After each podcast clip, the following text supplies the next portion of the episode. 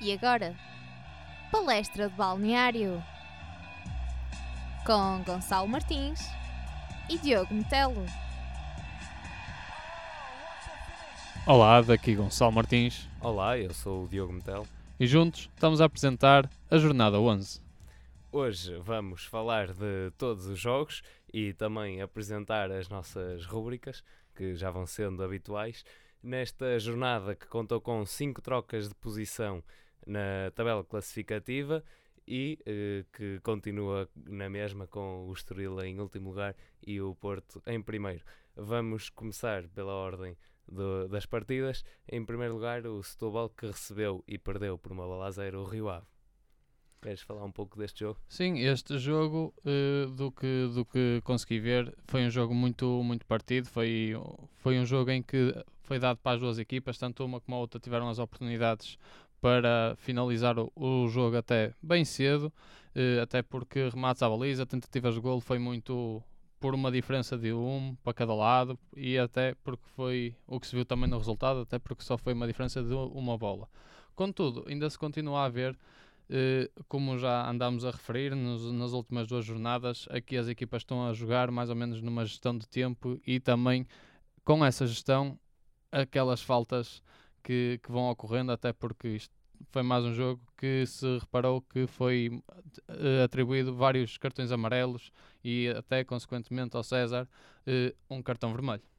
Neste jogo que, em que Couceiro juntou pela primeira vez eh, Edinho e Gonçalo Paciência lá na frente eh, e que revelou também não ser assim muito, muito eficaz, pelo menos não conseguiram chegar, chegar aos golos, e também contou com João Amaral e Costinha a apoiar esse ataque.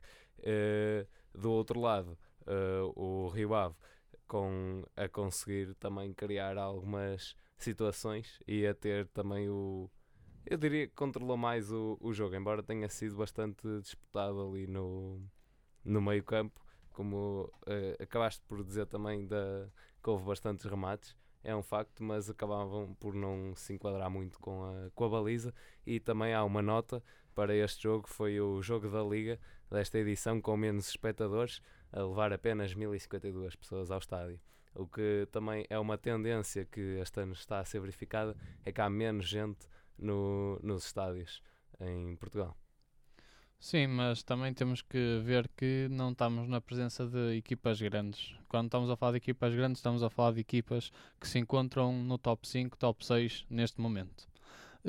Passamos agora para, para um jogo que é o Moreirense 1 e Portimonense 1, um jogo que acabou com um empate, como acabei de dizer, e que estes golos foram muito, digamos, muito nos minutos iniciais e que depois acabou por, eh, por ser mais uma, também outro jogo em que acaba por ser uma gestão também para não estar aqui a ver com muitas mudanças depois na tabela classificativa, até porque estas equipas não querem arriscar para já estar a descer para debaixo da, da linha de água. Sim, olha, este jogo tens mais uma vez o Portimonense a entrar muito forte, eh, muito bem, a pressionar e mais uma vez a ser eficaz. Chega, chega logo ao golo ali ao- aos 3 minutos. Eh, e depois eh, há uma boa resposta do, do Moreirense que não se deixou intimidar por esta equipa do Portimonense e chega ao golo através de Cádiz aos 13 minutos. Ah, uma peça fundamental para manter esta igualdade foi Ricardo Pereira, que conseguiu uh, fazer ali uma barreira e impedir golos de Tozé e Zizo uh, e foi um Portimonense com mais posse de bola e, e isso uh, também, como é que eu ia dizer, é- era potenciado porque o, o Moreirense não conseguia uh, sair a jogar. Portanto, o Portimonense a nível defensivo ali no meio campo a controlar e depois ficava com a bola. Por outro lado, o Portimonense, ao longo do tempo, foi perdendo alguma capacidade de chegar à baliza, porque o Moreirense, e temos vindo a dizer isso ao longo de todas as jornadas, eh, tem uma grande coesão defensiva. Portanto, o problema estará mais ali no meio campo do que propriamente na, na defesa. Sim, é algo que já, já dizemos eh, desde que começamos este programa, em que até temos várias presenças eh, nas nossas rubricas, principalmente de melhor defesa de guarda-redes, eh, um, um Moreirense. Contudo, aqui só para salientar mais um bocadinho, nota-se que o Portimonense já não perde há quatro jogos eh, e também vemos aqui uma característica que se nota bastante por parte de Vitor, uh, o treinador, que gosta de entrar e gosta de entrar com força, num, independentemente da equipa, ele não fica atrás. Sim, é isso. Eu acho a única coisa assim mais de diferente, de facto, que houve foi, não foi a, a quantidade de golos que, que, o Portimonense conseguiu marcar, porque recordemos o 3 a 3 com, com o Guimarães e, e, a jornada passada em que também marcaram uh, bastantes golos e, portanto, uh, agora a esbarrarem nessa tal uh, defesa do, do Moreirense que falámos e, e a não conseguirem marcar tanto e talvez por isso também chegar aí ao empate. Uh, destacava só uh, Denner, que foi o, jogou a titular pelo terceiro jogo consecutivo e marcou o gol inicial. Procurou várias vezes o remate e foi fundamental na, na a ligar as jogadas e na, teve presente em várias transições uh, em jogadas que eram iniciadas por Russell e Pedro Sá. Agora passávamos para outro jogo que acabou com uma, com uma vitória também da equipa que, que foi visitar Portanto, o Rio Ave venceu 2 a 0 o Estoril. Sim, eh, podemos ver que a equipa visitante foi ganhar por duas bolas no estádio de António Coimbra da Mota. Eh, e aqui aqueles factos interessantes que acabamos sempre por dizer é que o Estoril perdeu os seus últimos sete jogos antes deste, ou seja, já leva com oito. Eh, já não marca há cinco jogos, acabando com esta, com esta, com esta jornada e torna-se um bocado complicado para ele se manter, até porque esta para mim é uma equipa sensação esta, esta época, mas pela, pelo lado negativo. Pelo lado negativo, sim, até porque na segunda volta da época passada era uma das equipas que metia medo a qualquer outra equipa, inclusive aos fim, três quando, grandes. Quando o Pedro Emanuel pega na equipa, pegou bem e depois conseguiu. Lembro-me claramente dos jogos que fez, principalmente contra o Benfica, em que vincou bem que a equipa estava forte e que, e que estava ali e ainda discutiu e subiu lugares na, na classificação. E agora, este mesmo, com usando, mesmo usando uma, uma mesma tática 4-4-2 uh, frente ao Rio Ave, que acabou por usar também a mesma, não consegue fazer muita diferença, até porque depois, aos 41 minutos, foi ao acabar, tanto a primeira como a segunda, acaba sempre por sofrer uh, um gol em cada parte, então isto torna-se um bocado difícil agora de conseguir gerir o Estoril da forma como ele se encontra. Sim, e, e repare, para este jogo penso que foi fundamental a antecipação de, por parte dos defesas e dos médios do, do Rio Ave quando o Estoril tentava sair com a bola e e mesmo, pronto, há esse mérito para, para, para o Rio Ave, como é óbvio, mas uh, da parte do Estoril também se nota algumas más decisões e alguns passos que às vezes vão para, para aquelas zonas que já estão com mais jogadores uh, no campo e, e, às vezes não é isso, não saem bem e alguns passos também saem errados. Uh, eu destacava João Novaes, que teve um golo bastante bom, um grande remate e, e também uh, teve uma assistência, portanto, aqui a contribuir muito positivamente para a vitória do Rio Ave. E também uh, de, de, elogiar o guarda-redes Moreira do Estoril, que impediu que o resultado fosse pior. Travou João Novaes precisamente aos 19 minutos e aos 73, com, que eram jogadas que levavam mesmo muito perigo para a baliza. Uh, e de, de destacar uh, aqui uh, Guedes que, em, que marcou o segundo golo para o Rio Ave e leva apenas 3 golos em, em 11 jornadas, mas uh, neste jogo esteve mais presente, digamos assim, e talvez agora consiga retomar a sua veia goleadora, como se costuma dizer.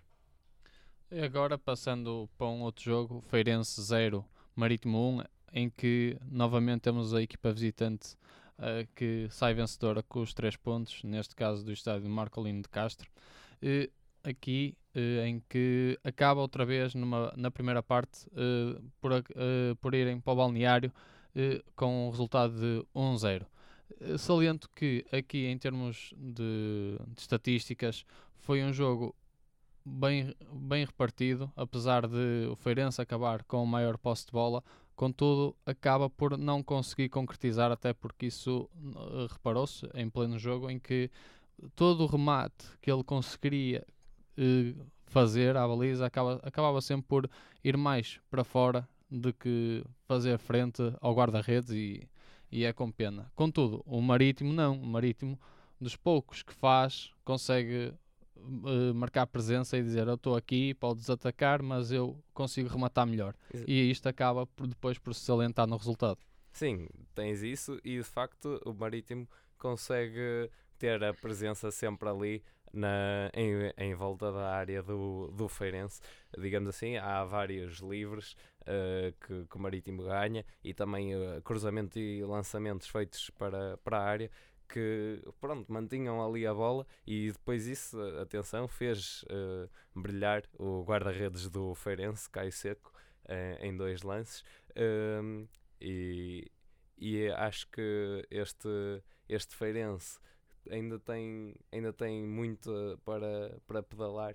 O Marítimo eh, tinha o tal problema de não vencer fora de casa, tem uma casa forte, mas fora eh, é sempre um pouco mais tremido, mas desta vez também conseguem essa vitória, é algo importante.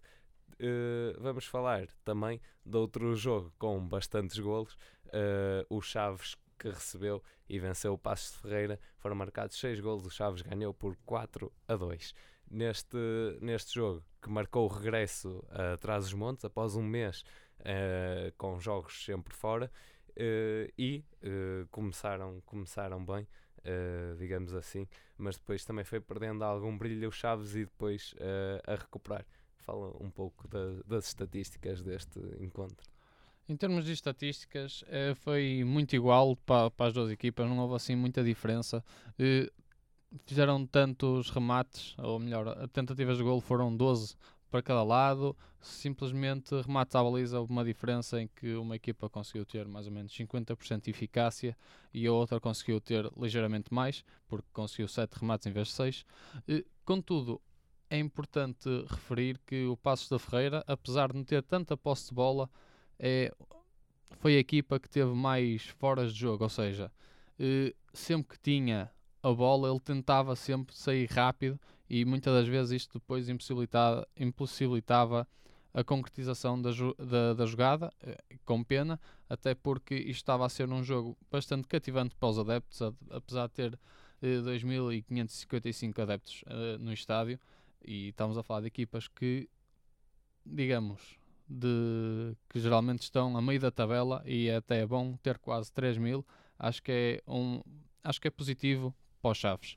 Eh, agora, o que estava a dizer, com isto de fora de jogo, se tivessem uma linha eh, de avançados ligeiramente mais recuada, ou seja, acompanhar a linha defensiva de Chaves, isto aqui se calhar ainda conseguiria prometer mais golos e acho que era isso que os adeptos queriam e conseguiram ver até. Sim, eh, de facto há, há isso. E, e, e há bocado eh, esqueci-me de referir que logo aos 6 minutos o Passo de Ferreira começa, começa a ganhar. eh, apesar, lá está, o Chaves até entrou e tinha essa tal eh, vontade de ganhar, não é? Eh, não jogou em casa eh, durante muito tempo, mas esse golo de, do Elton foi uma boa jogada, uma boa transição pelo lado esquerdo, em que Xavier leva a bola, dá a Mabil e depois cruza. E ao segundo posto aparece o Elton um pouco sozinho, há- acho que há um erro defensivo, estão lá três defesas do, do Chaves mas deixam a bola passar e o Elton estava sozinho atrás, isso depois vai condicionar um, um pouco o, o, o jogo, mas impulsionou, lá está, eh, depois jo- um jogo bastante aberto, porque depois o Chaves ia à procura do, do, de marcar mais e o Passo Ferreira também aproveitava. Eh, Este jogo teve a particularidade de Platini, que visou eh, Nico Lamaras e, e Jorge Íntima, que eh, em- se estrearam a marcar no, no campeonato. Portanto, aqui só estreias para, para os Chaves. E falando em estreias, eh, Am, Amdo, que, que teve a sua estreia como extremo no, no Chaves. E da sua participação, denoto as jogadas de um para um e as várias tabelas com Paulinho, eh, estando também na jogada do empate e na jogada do 4 a 2 final. E dizer também eh, que do lado do Passos há uma boa dupla entre Mabil e Welton, que se, entendam, eh, que se entenderam bem, e, e foram de facto as duas figuras que criaram o perigo ao, ao Chaves. Eh, há a questão ali depois do, do Chaves conseguir ter outra vez mais dois golos de diferença, portanto estava a perder, faz o 3 a 1, mas depois o Passo Ferreira só consegue de facto reduzir para, para o 3-2, porque a seguir depois leva com o 4-2 já, me parecia que o Passos não poderia fazer assim mais grande coisa para, para conseguir dar a volta, já estava muito perto do final do encontro. Um outro jogo em que a equipa visitante acaba por levar os três pontos eh, é o jogo em que ocorre no estádio de Dom Afonso Henriques, Guimarães 1, Benfica 3.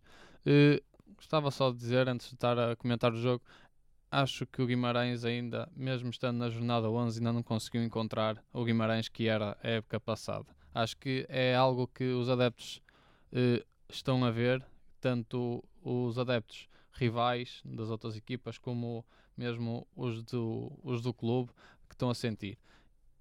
Contudo, aqui de salientarem que numa primeira parte não houve assim lá muita muita participação da equipa da casa. Viu-se mais um Benfica que estava a jogar o jogo que queria e o Guimarães simplesmente acompanhava e fazia com que o Benfica fizesse o que ele queria fazer. E até porque e infelizmente digo eu pela parte do Benfica eh, acabam só por ficar com uma bola de diferença. Ou seja, o esférico só entra uma vez na baliza. Eh, acho que foi não foi uma prestação tão boa em termos de resultados para o Benfica numa primeira parte, com aquilo que ele executou Produziu. durante os 45 minutos. É verdade. Contudo, numa segunda parte, continua a saber que o Benfica entra outra vez, não entra tão bem, mas conseguiu ser eficaz nas bolas que tinha. Não, não teve assim tanto aproveito como numa primeira parte, até porque com uh, o que produziu nos primeiros 45 minutos, era normal que também algum cansaço já eh, viesse, mesmo com os 15 minutos de descanso, era complicado também estar a manter o mesmo ritmo. E aí também viu-se que o Guimarães, Guimarães é, aproveitou, é, é, aproveitou essa situação e começou a criar ali algum impasse ao Benfica, criar algumas dificuldades, até mesmo para ele, na, na circulação de bola. Mas mesmo assim, o Benfica, lá está, acaba por eh, Samaris e Sálvio duas bolas que têm num espaço de 4 minutos e fazem dois golos, acaba por ficar 3-1. Só que depois, no final da segunda parte, o Guimarães tem a oportunidade de marcar o primeiro, conseguiu, mas depois tentar reduzir, mesmo já nos últimos minutos, acaba também por falhar o penalti. Certo, e, e acho, eu ia-te fazer esta pergunta, uh, também aqui em jeito de, de dar este pequeno contexto, uh, é que há, houve uma alteração de, de Rui Vitória uh, com, com o, o Krovinovic uh, a entrar, a ser uma opção uh, e até que ponto é que isso foi benéfico para, para essa entrada e, e, permanecer assim até ao fim da, da primeira parte do Benfica, sendo que, na minha opinião, conseguiram encurtar e bem a distância entre os vários setores e, portanto, jogar uma equipa toda como um bloco e não às vezes como se via que o Benfica se estendia demasiado e depois ficava demasiado exposto ao contra-ataque. Uh, sim, uh, notava-se que antes, antes de ter uh, Krovinovic, digamos, a titular, ele antes também utilizava o Rui Vitória, o Seferovic. contudo, agora também se está a reparar que o Benfica está a jogar mais em, em blocos, como tu disseste, ou seja, não está ter tanto overextend em, eh, nas, dentro das quatro linhas, já tenta recuar quando tem que recuar, tentar gerir mais os jogadores que leva em contra-ataque e aqueles que necessitam de permanecer na defesa. É algo que se anda a notar, pelo menos, pronto, eu e tu acabamos por ter as mesmas ideias mesmo e penso que estar a utilizar um 4-4-2 eh, ajuda o setor de meio campo com a defesa, ou seja, há aqui uma, uma gestão de, de equipa dentro do campo que vai auxiliar uns aos outros nos momentos em que é necessário. Ou seja, tendo o Sálvio e Pizzi que conseguem fazer uma construção de ataque eh, bem poderosa, porque são dois jogadores que conseguem facilmente eh, criar jogadas, tabelas, triangulações até mesmo com Jonas e que conseguem passar para o lado contrário com alguma facilidade. Contudo, depois também temos o Diogo, neste caso, e o Feja, que acabam também por conseguir auxiliar nos momentos em que é mais preciso e também recuados apesar de conseguirem também uh, ajudar no ataque. Contudo, acho que esta gestão, para já, tem sido uma mais-valia para o Benfica. Sim, e também estavas agora também a falar de Jonas e eu aproveitava para dizer que, que ele marcou pelo nono jogo consecutivo e a igualar o, o feito de, de Eusébio que remonta de 1964 uh, eh, e dizer que o primeiro golo acho que deu aquela tranquilidade que, que, também era, que também era necessária e também penso que André Almeida foi uma peça-chave para, para conseguir essa tal uh, vertente de mais coesão defensiva, porque mesmo ainda à frente estava ali sempre pronto para reagir à perda de bola. Do lado do Guimarães elogiava apenas uh, Francisco, Francisco Ramos, que, te, que, esteve assim mais no centro do terreno uh, e, e a conseguir também levar algum perigo, principalmente nesses 20 a 25 minutos da segunda parte, em que o, o Guimarães conseguiu criar mais algum perigo. Uh, também Rafael Martins foi uma peça uh, chave para, para, para o, o crescimento do, do Guimarães, substituiu Rafael Miranda e chega ao quinto golo na, na temporada em seis jogos, portanto é uma boa marca. e uh, também a, a, questão do, do penalti que, que depois não foi, não foi marcado, mas um, é, acaba, não sei até que ponto, mesmo tendo, tendo marcado, se, se conseguiriam ainda chegar ao, ao empate. E por falar em penaltis e em chegar ao empate, passamos para o jogo do Sporting contra o Braga e entramos já aqui na nossa dinâmica das rúbricas porque neste jogo surge a rúbrica de melhor defesa para o guarda-redes Mateus. Uh, sim, uh, o Braga foi uma surpresa para mim. Não esperava que ele conseguisse entrar uh, em campo com a força que entrou, mesmo na primeira parte, como na segunda. Acho que se viu um Braga muito coeso e com jogadas de equipa muito perigosas para o Sporting. Acho que a defesa do Sporting teve alguns problemas a enfrentar uh, a equipa do Braga quando estamos a falar de Chadas, que para mim neste momento é o jogador que anda a, a construir a equipa do Braga. Qualquer jogada passa pelos pés dele e ele faz ali coisas que muitas das vezes ficamos como é que um rapaz de 18, 19 anos consegue fazer aquilo e tendo também depois a possibilidade de rematar de pé esquerdo, geralmente é um perigo para os guarda-redes porque tem uma boa colocação. Contudo, estamos a falar também depois de Ricardo Horta, o, o, eh, o Douglas. Portanto, estes três jogadores conseguem neste jogo criar muito, muito perigo para, para a zona defensiva do Sporting. E penso que isso notou-se até porque o Braga acaba por marcar em, prim, eh, em primeiro no jogo, apesar do gol, do, do gol ter sido anulado. Eh, contudo, em termos overall da, de estatísticas, nota-se que o Sporting teve superior ao Braga. Contudo, uh, acaba por não conseguir levar 3 pontos uh, suma, somados na tabela classificativa, porque acaba por ficar 2-2. Exatamente.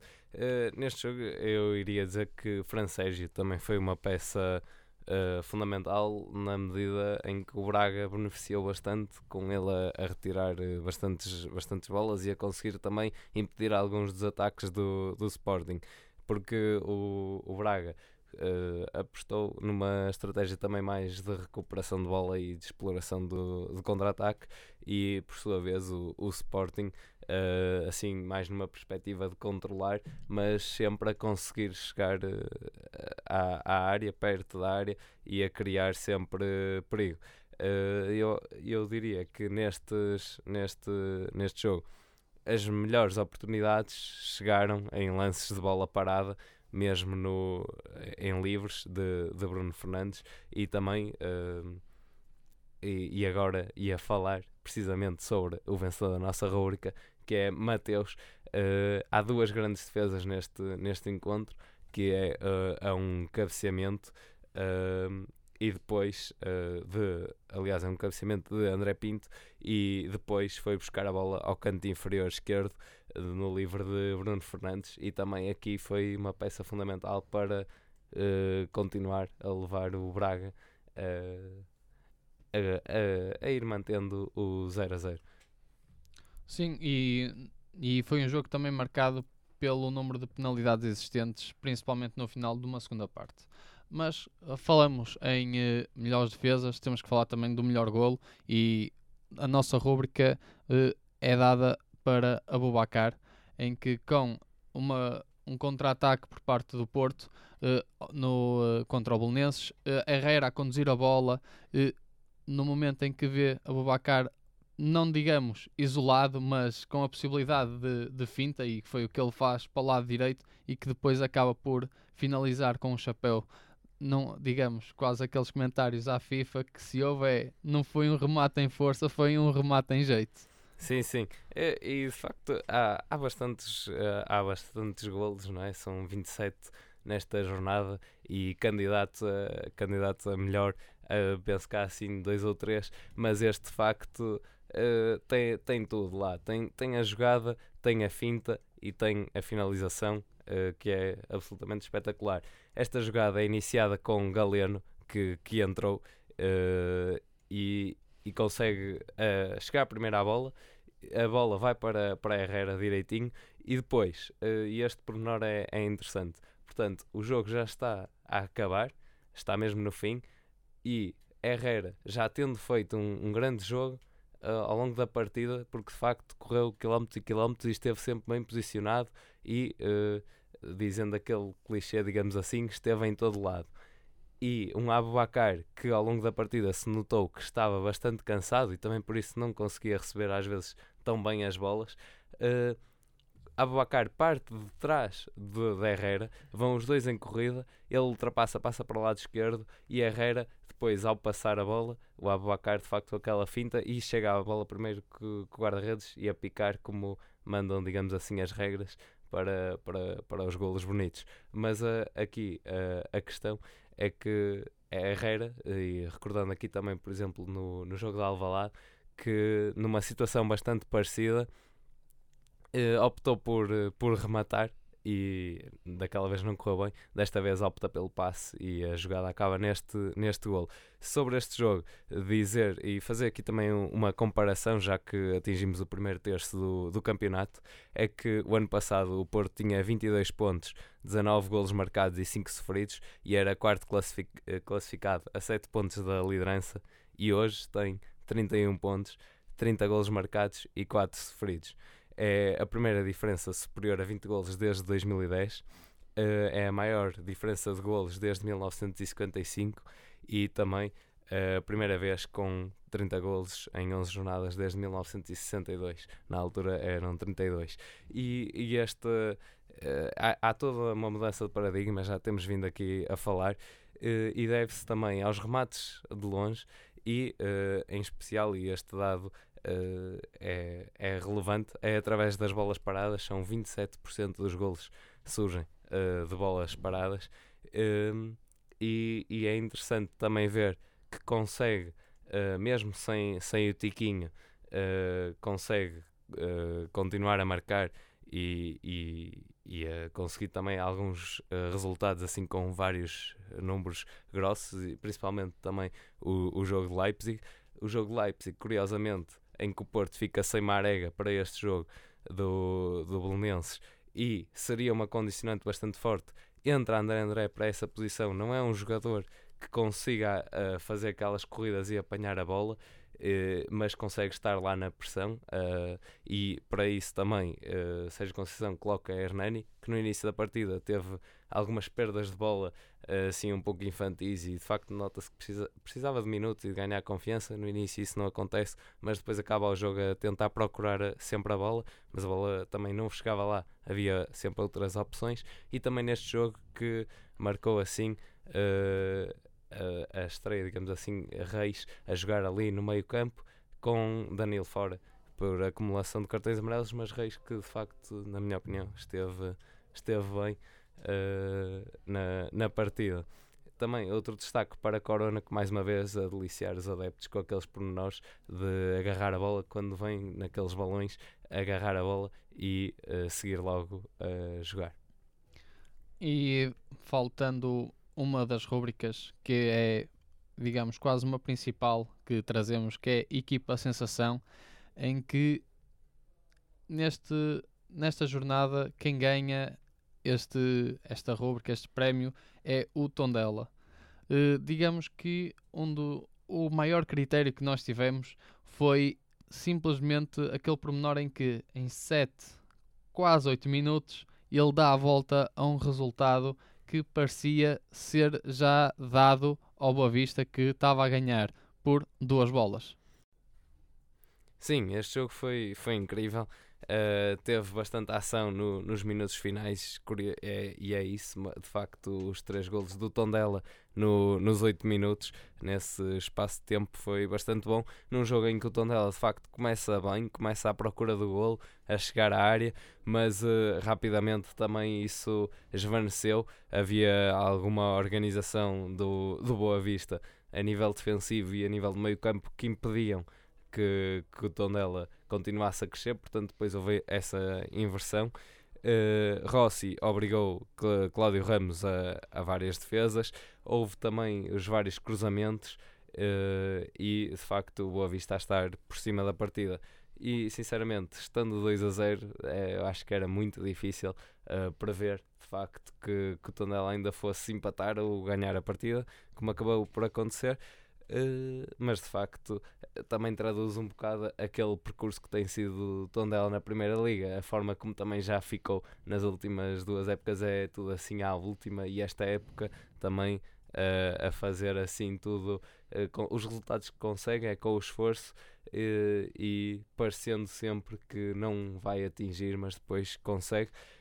o Tondela que já marcou 28 golos e tem 27 sofridos. É aqui também um bocado o paradoxo uh, disso, portanto está a conseguir melhores resultados do que, do que a época passada, mas tem esse equilíbrio entre golos marcados e golos sofridos que revela também alguma instabilidade na defesa.